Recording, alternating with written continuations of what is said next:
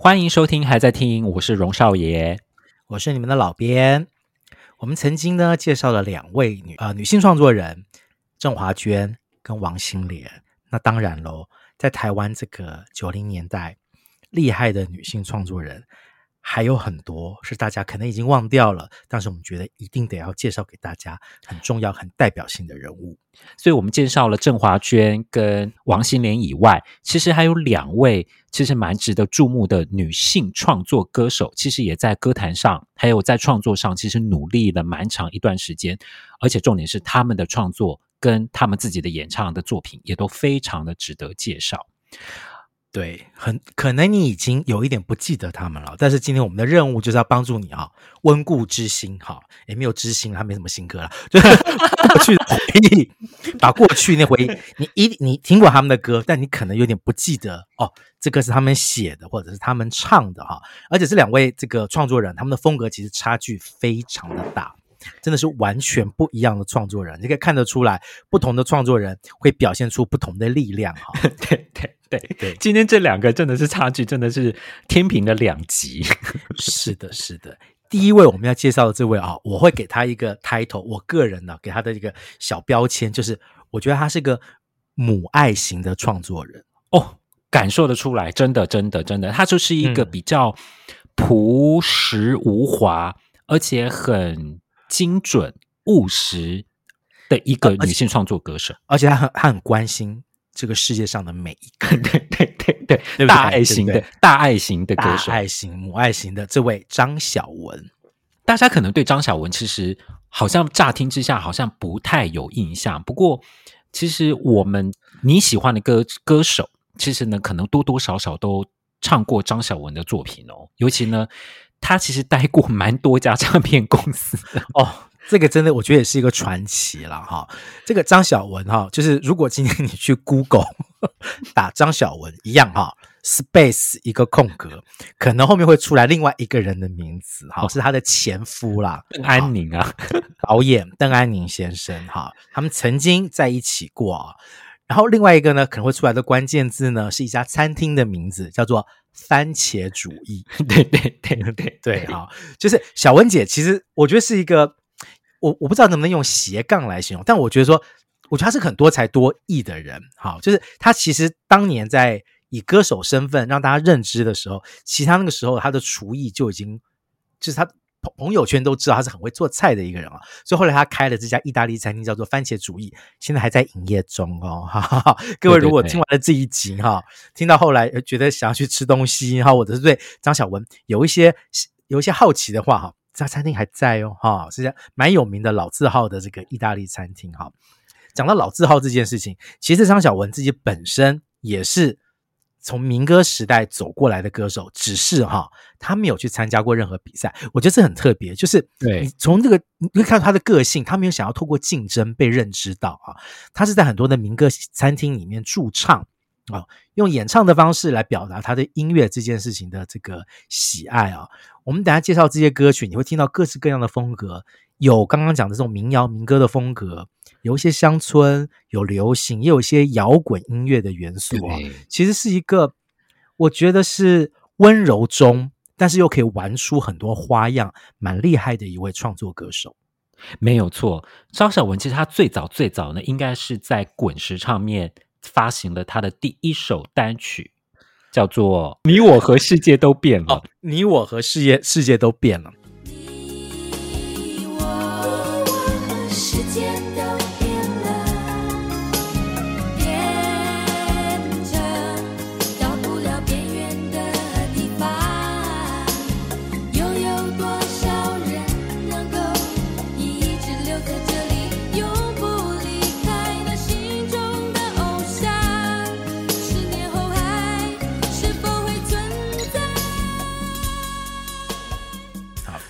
这个应该是张合集吧，《大风吹》，我记得是在《大风吹》这张合集里面的歌曲哦。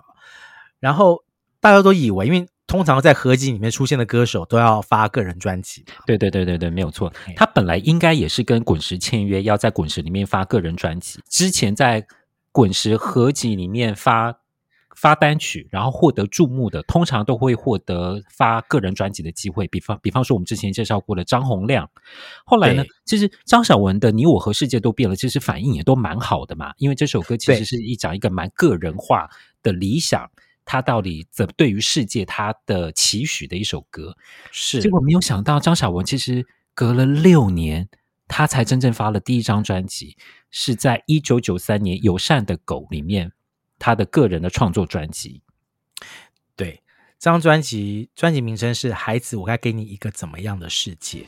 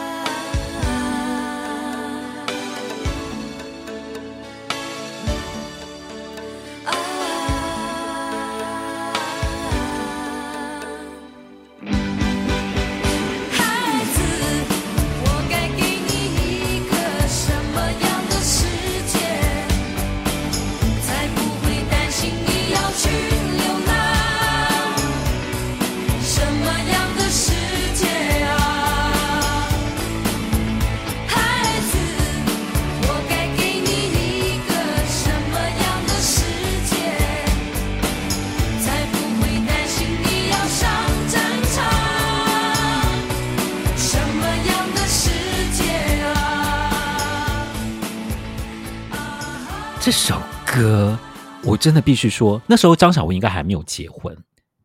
吧？嗯，但但是呢，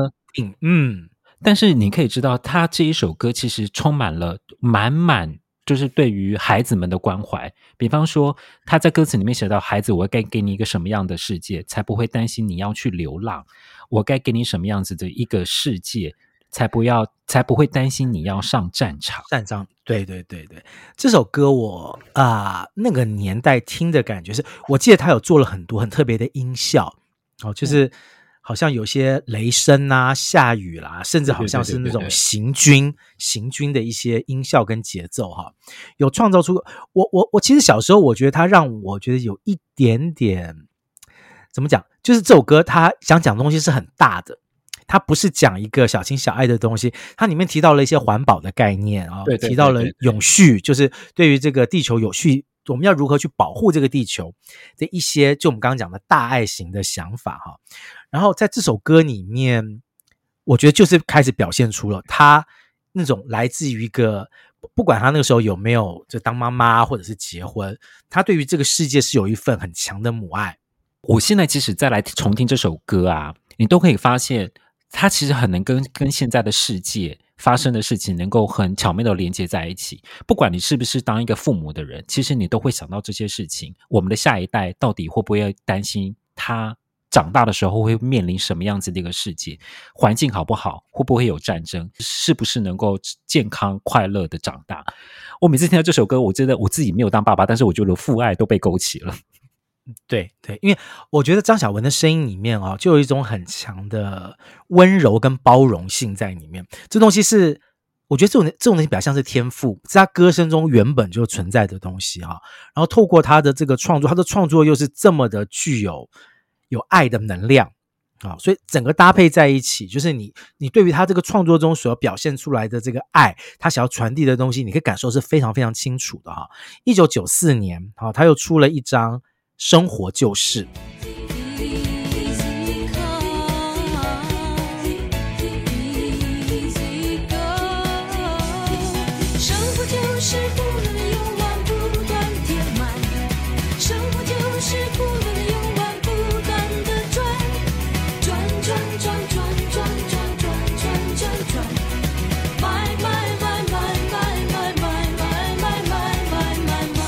张专辑就跟上一张又完全不一样了。我觉得第二张他的个人专辑走的就是很现代风，他就是讲的是生活。对，而且这个生活其实我觉得是带了一点讽刺啊。他对于这个商业世界有了一些反省啊，或者是嗯检讨。他说：“生活就是赚赚赚，买买买啊，就是他用这种方式来表达出他对于这些在这个赚赚钱。”跟消费之后啊，人真的要的就是这样的东西吗？其实我觉得是有点呼应刚刚第一张专辑里面要讲的东西。孩子，我该给你一个什么样的世界？对对对，对，对，对，难难道就是生活就是这首歌里面讲的这种消费跟赚钱的世界而已吗？啊，我觉得这是一个很有趣的呼应。而且这首歌我真的觉得它的流行感非常的强，再加上它的编曲极为丰富，还有和声啊，或者是它的乐器的配器，哦、我觉得都非常饱满。而且这首歌我觉得我特别喜欢的是，它后面的有的副歌突然间就转调转速，对对对，突然间慢了下来。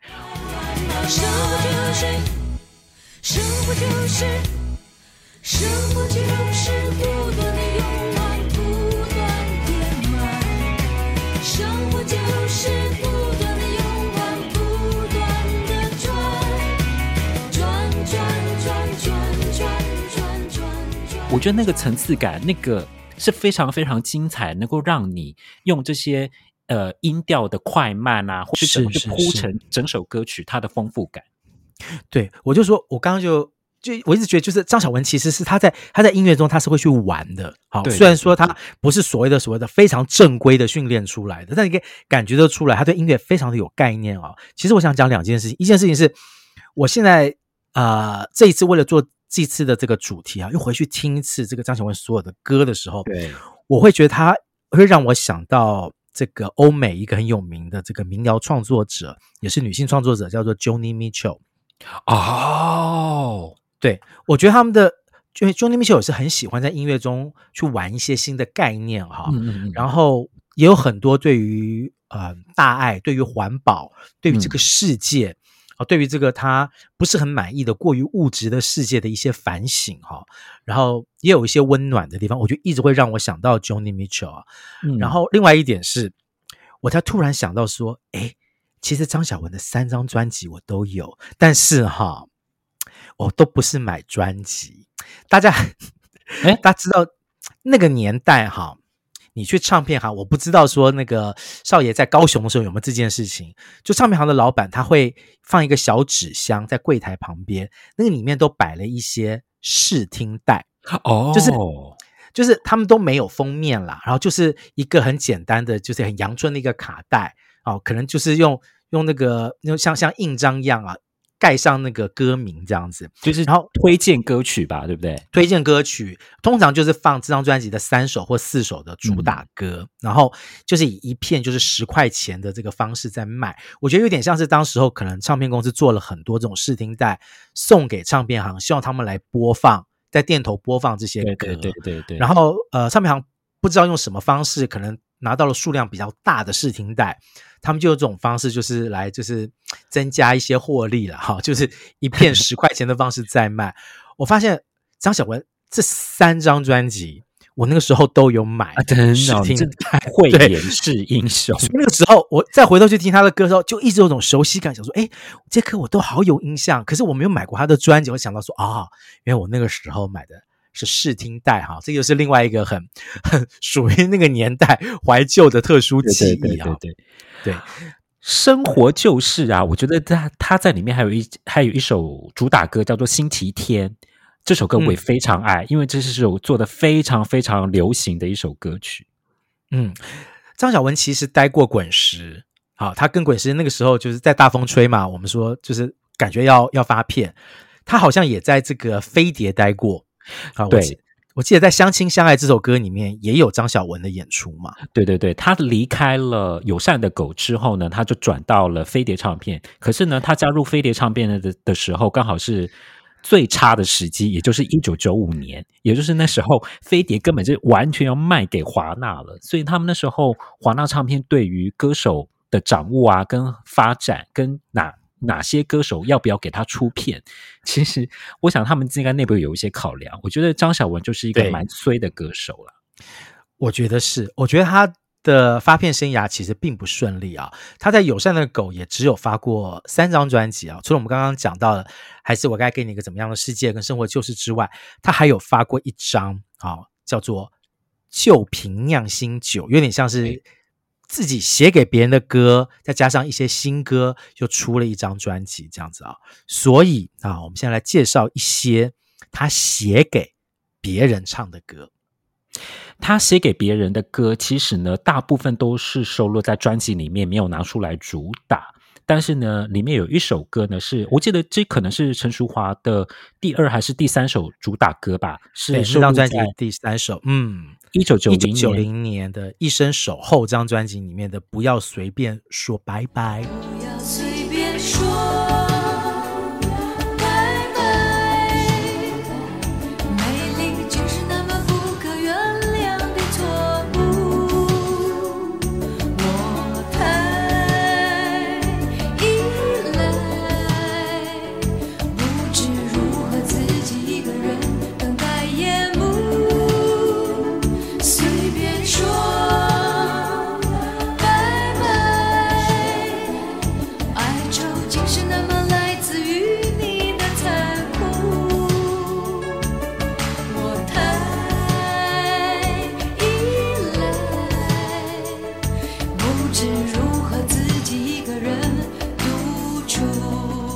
首歌是张小文的词曲，我真的必须说，我觉得这首歌的词曲，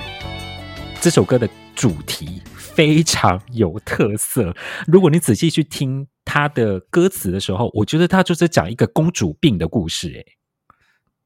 哦。哎、欸，你这样讲，我还从来没有从这个方向去想过。你你看哦，他歌词里面写的是、啊、不要随随便说拜拜，因为美丽是竟是那么不可原谅的错误。我就是因为我太美了，然后呢，让你感觉到不安全啊，所以你就想要走。啊、但是我你不要走，你不要走，你不要随便说拜拜。我没有说你可以走，你不能走啊。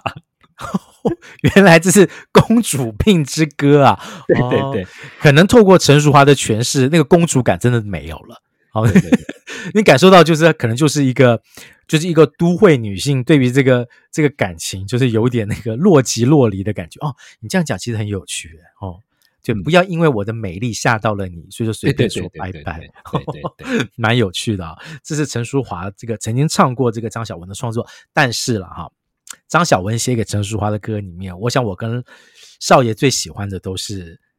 你变了没有。好，那个我们曾经在姚若龙老师的这个啊、呃、第三集里面提到的歌曲，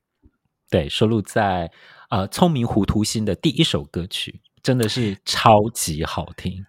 对对。我们今天不特别介绍这首歌，因为我们曾经这个很认真的介绍过哈，但是大家可以真的回头去把《聪明糊涂心》这张专辑里面的《你变了没有》找出来听，超级超级好听的哈。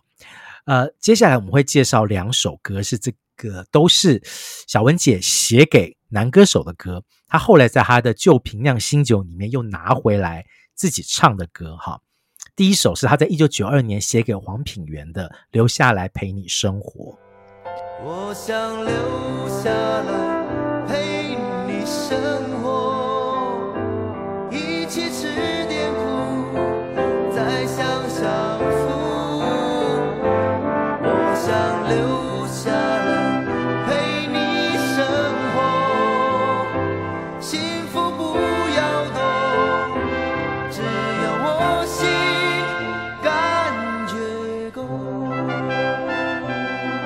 首歌啊，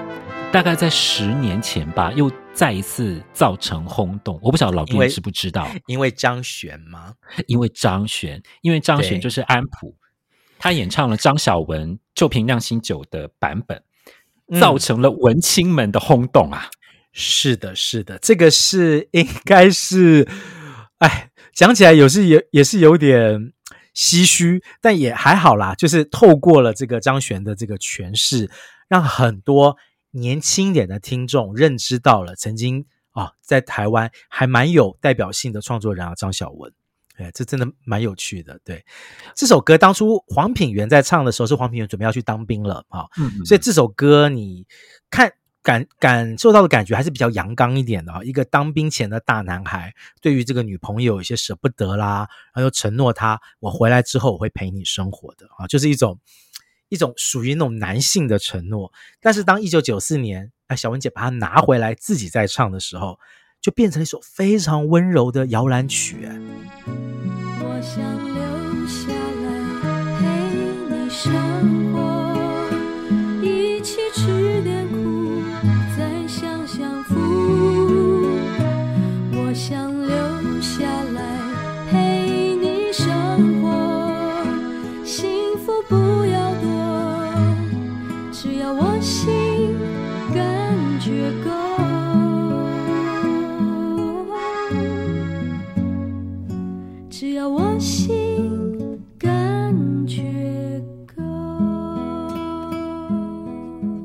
张小文他自己也写出，在这张专辑里面，他其实他的音乐配器用的都是原声原声的乐器，是是是，所以他的整个编曲是非常非常非常简单、非常简化的。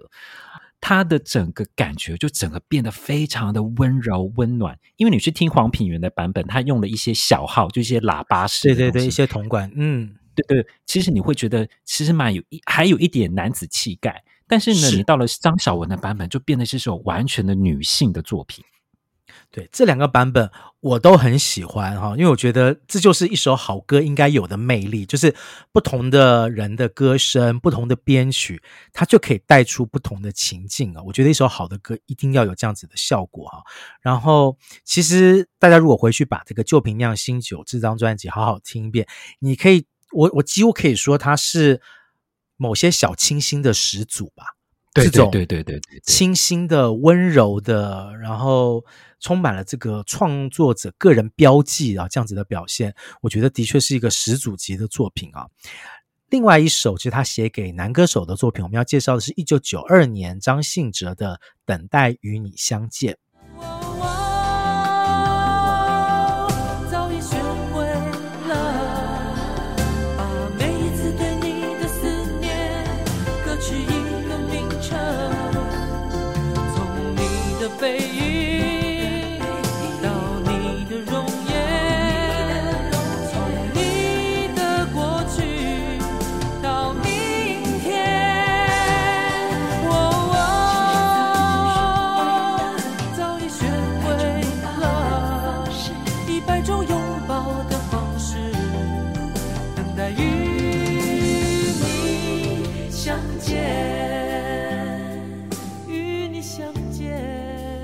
这首歌，因为后来小文姐她自己也在《旧瓶酿新酒》里面自己再重唱了一次，我记得应该是专辑的第一首歌哦。我、嗯、老实说，我听第一首歌我就好喜欢这张专辑，因为又是用用的又是很极简的方式去诠释这一首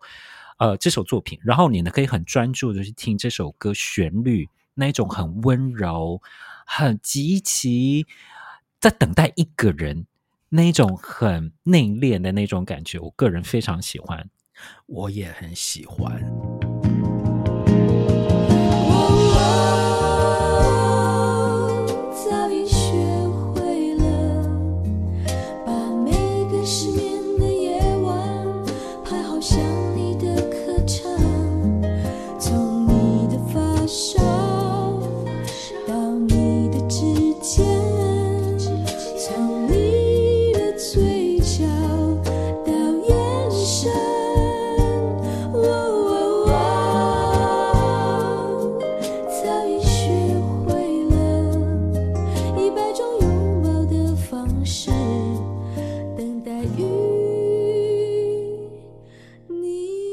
后我还记得那个时候的试听带里面有一首歌我好喜欢哦，到现在现在再听还是一样的觉得很动人的是意想不到的温柔。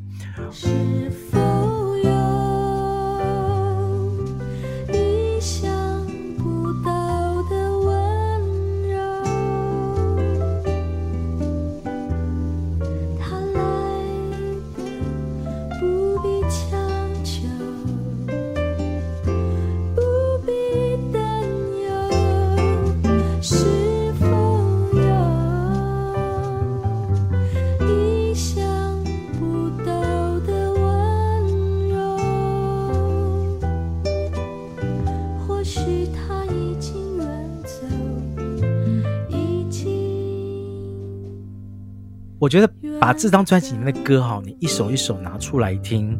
你真的可以，因为可能乐器用的特别的简单，好直朴，所以你可以听到小文姐的歌声中那种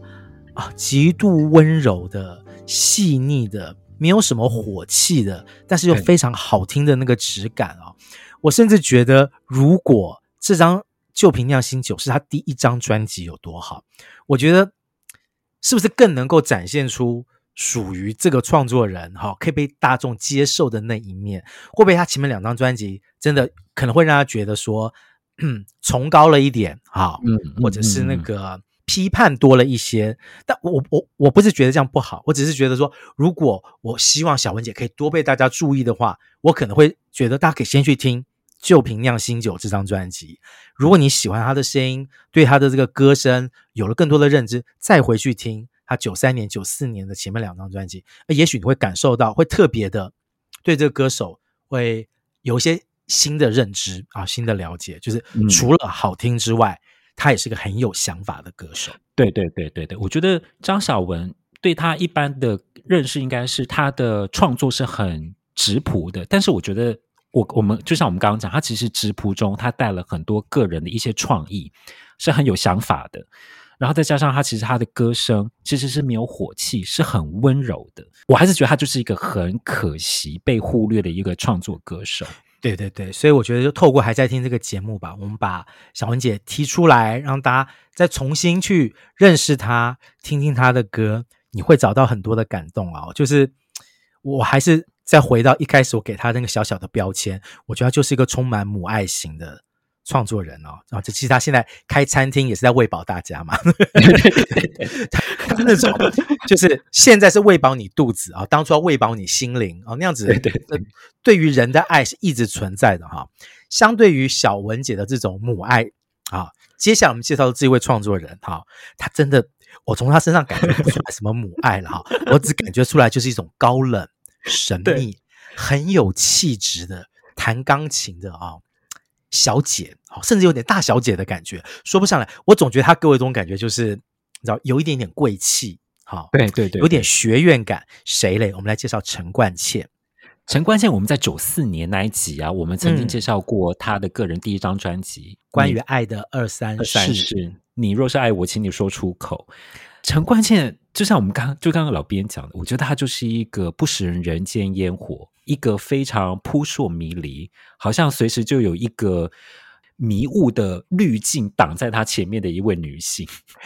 对，我觉得她的歌声，她的音质本身就是有一种蒙蒙的雾感。好，这个是。歌声本身就有，然后他的创作，呃，如果在这个 九零年代在台北生活的人啊，可能会对于一家这个餐厅叫做南方安逸，在永康街哈、啊，会有一点印象。嗯、就是九零年代陈冠希就是常常会时不时的去南方安逸做表演，现场表演啊。听说他的这个爵士钢琴的现场演奏能力非常的惊人啊。呃，老边没有听过，去过吗？你没有听过？对，但是对于陈冠茜在那边表演，然后成为所谓这个艺文圈一个很重要的一个话题，或者是大家常常会相约去看陈冠茜弹钢琴这件事情，本身就成为当年这个文青界啊，或者是这个知识分子界或者广告圈一个他们很爱去的一个活动啊，一个聚焦的点。所以他只弹钢琴，他没有唱歌，好，应该也有吧？哦，我想我我也想知道他现场是不是跟他的。唱片里面一样，就是飘飘那种虚无缥缈感啊，我觉得应该也是有。对啊，我就就是想说，我比较好奇的是说，他在演唱的时候，旁边是不是要发一些干，散发一些干冰，干冰 对，便呈现出他在云雾之中演唱的感觉哈。他在一九九四年的这张这个关于爱的二三事里面啊，有一首这个算是第二主打歌，叫做《爱你又如何》。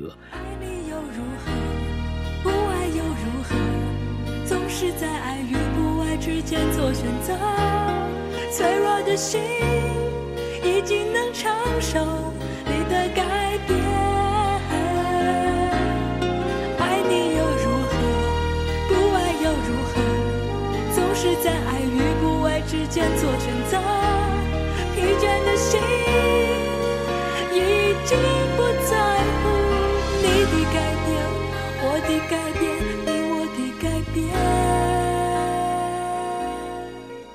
很好听的一首抒情歌曲，这首歌我觉得商业风格蛮强的，就其实其实你要拿去卖钱，应该是可以卖的一首歌，你不觉得吗？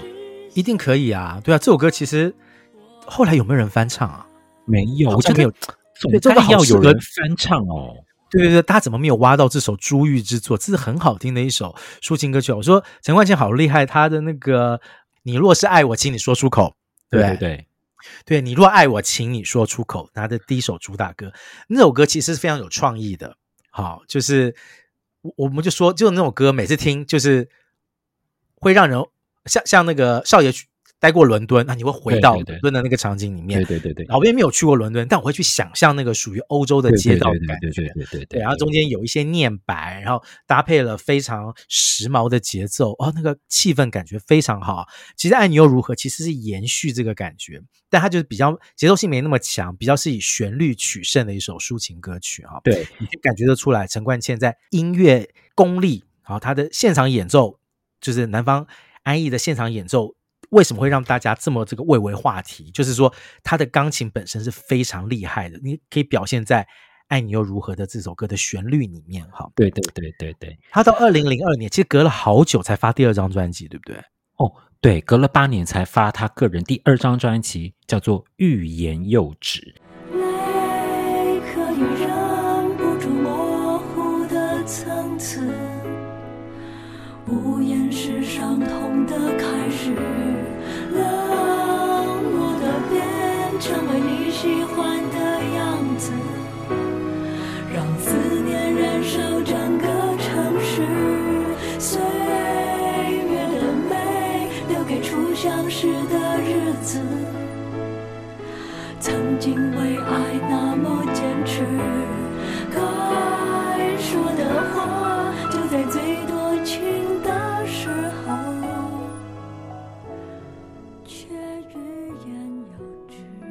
这首歌啊，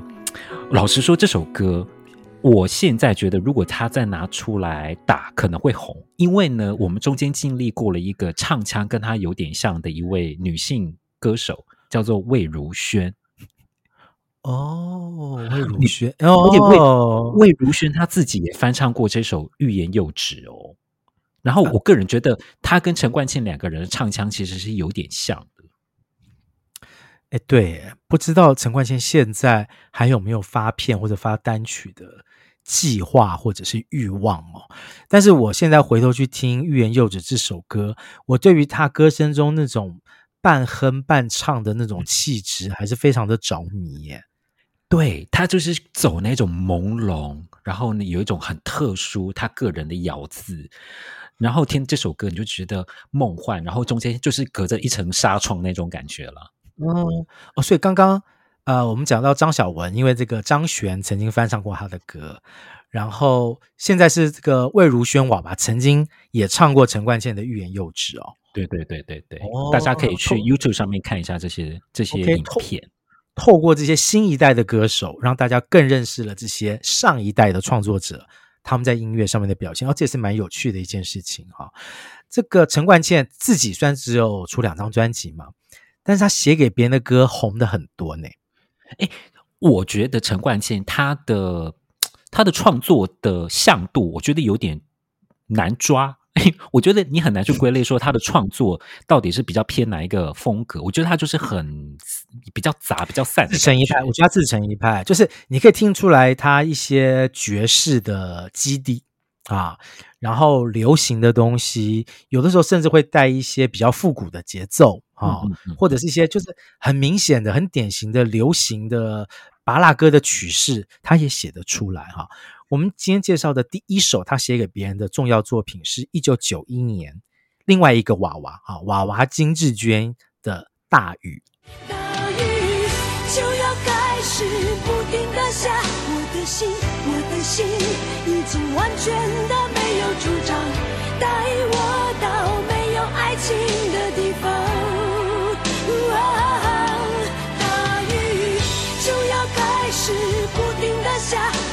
心，我的心已经完全的失去方向，带我到没有爱情的地方。大雨这张专辑里面收录了，就是让整个金志娟超级大翻红的一首歌，叫做《漂洋过海来看你》。但是我个人其实比较喜欢《大雨》这首歌。呃，《大雨》这首歌，呃，我觉得第一点哈。大家如果回去听这首歌的话，这首歌的前面跟那个张小文的那个孩子，我要给你一个什么样的世界一样，他前面也用了一点这个打雷下雨的音效。对对对对对对对。但他们要传达的概念是完全不同的哈。小文姐那首歌要传达的其实是孩子，我要要小心，好即即将要这个刮风下雨了，我要怎么保护你？但是在大雨这首歌里面，你感受到的东西是一种很奇特的气氛。是一个女子，她可能在咖啡厅里面，她看到了她的男友跟另外一个女人的关系，嗯、看似很为难，她又很想要干脆解决这样子的尴尬的关系。透过下大雨这件事情，她把她的情绪给宣泄了出来。这首歌真的是。我觉得在这个华语的流行歌曲的这个经典作品里面哦，非常重要的一首歌，因为它的词曲、编曲、演唱都搭配的非常的完美。我很喜欢这首歌，尤其是我我我对这首歌有很特别的印象是，我觉得这首歌很唐突。你我说的唐突就是，我觉得第一句就我就觉得很唐突，因为他的第一句就是说说真的。我并不是故意看到看见你和他在街头伫立，我觉得用“说真的”这三个字，然后来开头，我觉得非常唐突。我就很喜欢这种很莫名其妙，突然间来了一给你一个一个情境、一个想法，才会说“我说真的”，因为后面他告诉你他在想什么。对，因为我我我我透过这个可能是这个一扇玻璃窗，或者在街头看到你，我不是来抓奸呐、啊，就。我不是，我不是知道说你有第三者，我，我来找你麻烦。不是说真的，我没有这个意思，但我就是看到，然后我现在超尴尬，超不爽。对对对对对对，但是我又想很有气质的解决这件事情，所以我想趁着这场大雨就离开你的身边啊，就是那那样子的，我觉得是很有情境的，很有电影情境的，然后。又在搭配这么好听的这个曲，然后娃娃在这首歌里面展现出来的力量，又成为他后来在这个表演抒情歌曲上很重要的一个一个一个指标哈，就是娃娃会唱有力量的抒情歌曲啊，从《大雨》这首歌曲里面就可以看得出来啊，非常喜欢。一九九二年，哈，他帮另外一位这个滚石的女歌手又写了一首歌，这个也不是主打歌啊，这个不是主打歌，是在这个万芳的《放心》这张专辑里面啊，这应该是第二还是第三主打歌吧？你爱不爱我？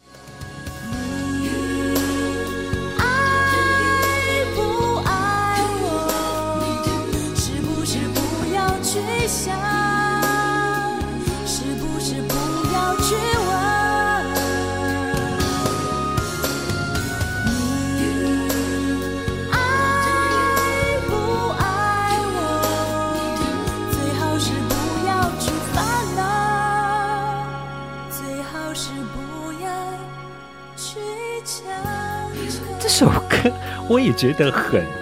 特别，因为我觉得它的副歌那个起伏也，我觉得不是按照标准的流行曲式的写法，不是，不是，对，就是我觉得也我延续你刚刚讲的唐突，我觉得他会也会有一点就觉得说，嗯，这个歌怎么突然会这样转到这样子？对，怎么转到不爱我这种很怪？对，有一点特别。我觉得就是我不知道这个是不是跟这个陈冠健自己本身爵士乐的训练有关哈，就是有一些不按牌理出牌对对对的一个的一个做法这样子，呃，然后因为刚刚大宇跟这个你爱不爱我都是他自己的词曲创作嘛，这两首歌其实我觉得呼应我刚刚给他贴了一个小小的标签哦，就是有一点大小姐哈，有一点就是 对，就是。哎，没有要跟你玩那些小女人的心情了哈，就是你爱不爱我？好，这个是一个很暧昧，但是我又很想干脆问清楚的一件事情哈，我不想让你为难，你爱不爱我？你告诉我，清楚告诉我。啊，在大雨中看到你跟另外一个人的这种第三者的关系，我很尴尬，我也想赶快解决哈。大小姐没有在委屈的啦，对对对，我要把事情问清楚哈。我们刚讲到他的这个创作中，其实也有不同的风格。一九九五年，在这个范晓萱的《自言自语》这张专辑里面，他替范晓萱写了一首曲，然后这歌蛮有名的，《你的甜蜜》。你的甜蜜打动了我的心，虽然人家说甜蜜甜蜜只是肤浅的东西。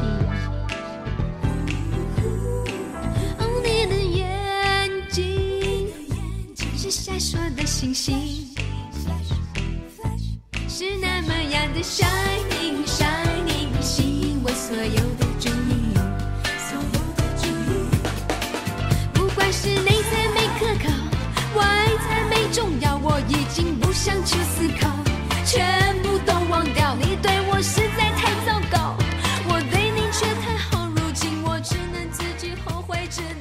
应该是他非常非常非常非常少的甜美的流行歌。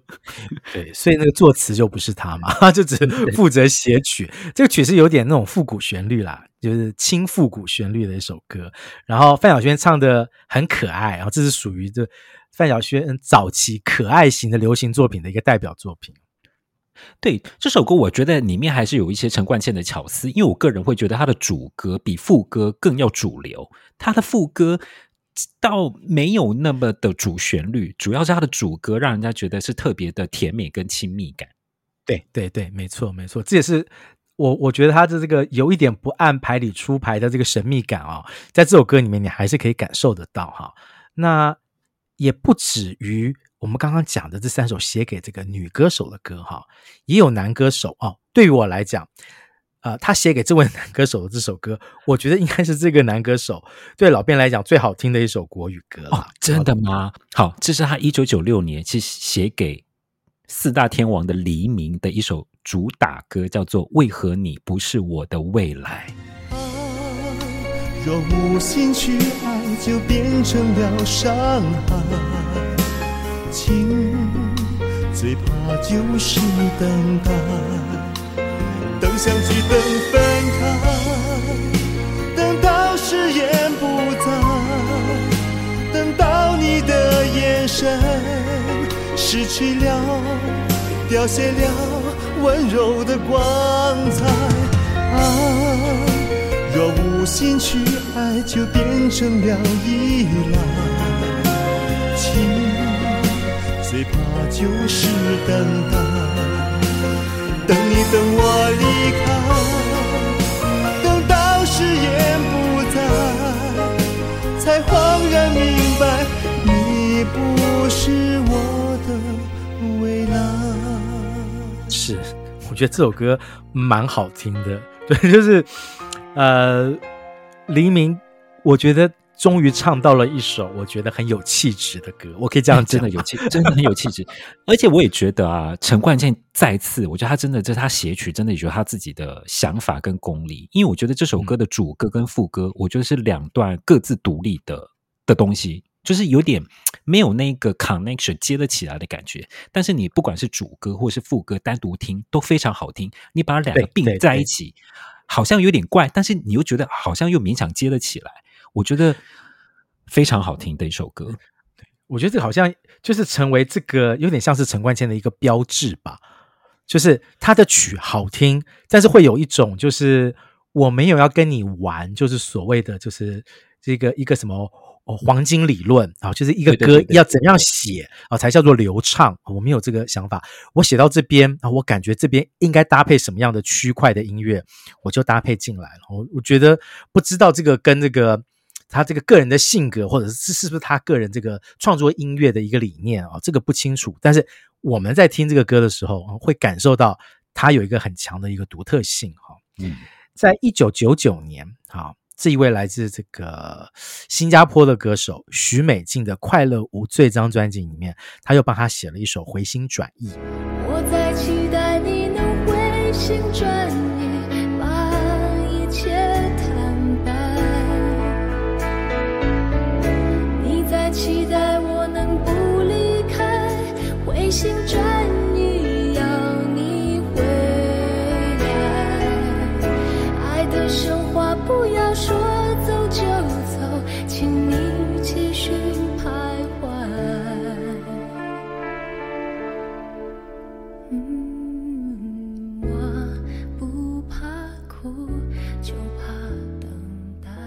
这首歌我个人非常喜欢诶，完全的展现出了它的曲的。婉转跟美丽，然后再加上许美静，就是一个口气超强的一个女歌手，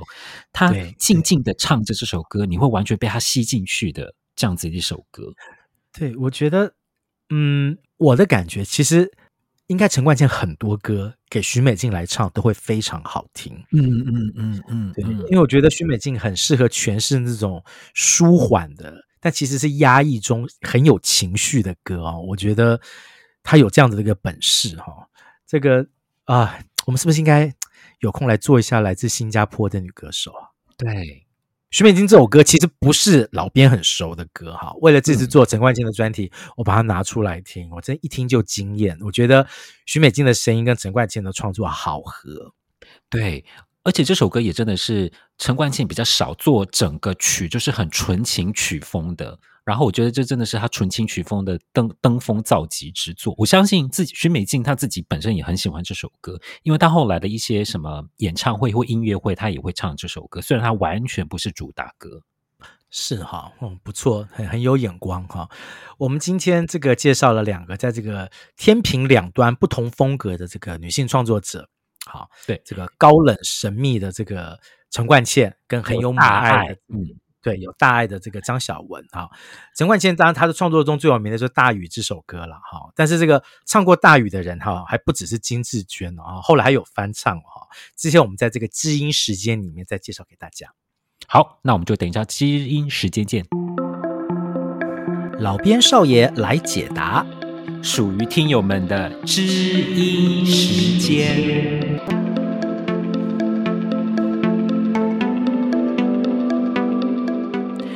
欢迎回到知音时间。我们刚刚讲到了这个陈冠健写给娃娃金智娟的《大雨》啊，这首歌，这个有听友嘞啊，就是问了我们一个问题，好，问我们说，要不可不可以介绍一下这个这个滚石的一套这个出版品？好，那跟《大雨》哎还有一点关联呢，嘿。对，这个呢是来自于 Mini 啊，住在新店的 Mini 小姐，她问我们说，之前呢有一个呃滚石，它有一系列的企划吧，对不对？找一些这个当代的这个乐团啊，来重新翻唱滚石的经典作品啊，叫做滚石壮乐团。呃，Mini 想要知道一下我们对于滚石壮乐团这个系列的想法。这个应该算是滚石四十周年的这个庆祝的这个企划案了哈。对对对，就是因为刚好遇到了这个疫情期间没办法办这个什么滚石四十的纪念演唱会，所以感觉呢，就是滚石用一个新的方式哈来纪念，这是滚石集团成立四十年的一个活动，又很巧妙的哈，就是如果没记错的话，是找四十个乐团来唱四十首滚石的经典作品嘛。对，然后里面其实有一些蛮新潮的一些乐团，要我讲，我讲新潮 是跟我们这个还在听的这个新潮，就显得你很落伍哈。天哪，对于年轻人来讲，这就是现在当代的乐团，例如谁老？老王乐队呃，美秀，对、嗯、他们都有在这个专辑里面翻唱作品啊。那我们今天介绍的这首嘞。大雨啊，因为我们介绍到了陈冠茜嘛，然后我们发现说，哎，在滚石状乐团里面也有一个乐团 Decca Jones 啊，翻唱了这个《大雨》这首歌。真的，我不是故意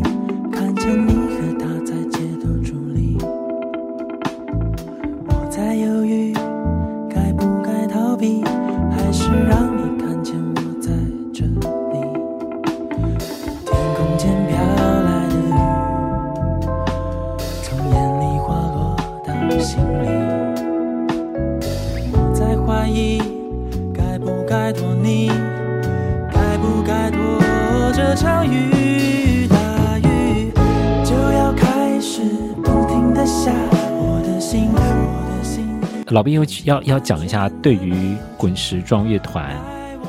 这整个系列，你自己有什么样子的想法？我会觉得这是一个致敬啊，就是。用这个方式把滚石的经典跟年轻人的表现结合在一起，一个纪念品，一个很难得的纪念品啊！有四十组不同的年轻乐队，然后为这些已经有点年代的这些怀旧作品做一做一个这个重新的包装。对，我觉得这个承先启后的意义很大啦。对啊，对对对，所以我觉得就是靠这个这个特辑来让大家更。知道说啊，有这么多好听的词跟曲，不过也欢迎说一些新的乐迷，他们也能够再回去听这些原曲，相信你也可以听到跟这些新的乐团他们去诠释完全不同的那种很原始那种美好。对，我觉得就是跟那个还在听这个节目啊，要来吹捧一下自己的节目 一样，就是也是个桥梁啦，就是让老一点的歌迷啊去听听新乐团的表现，然后让年轻一点的歌迷来听一听这些哦，你可能没有听过的经典作品。我觉得是一次很有趣的企划。嗯，是。那就有机会，请记得再去听这些滚石状乐团的一些原曲。那也感谢大家收听这一期的还在听，嗯，请等待我们下期的节目哦。今天到这边，拜拜，拜拜。感谢收听还在听 Podcast，对节目有任何意见，或是有想听的主题，都欢迎来还在听脸书专业或是 First Story 的留言区留言分享给我们。这一集介绍到的歌曲都会制作成 YouTube 歌单，放在我们的资讯卡里面。当然我们更推荐去各大串流平台付费收听享有更好的聆听品质哦。已经完全的失去方向带我到没有爱情的地方。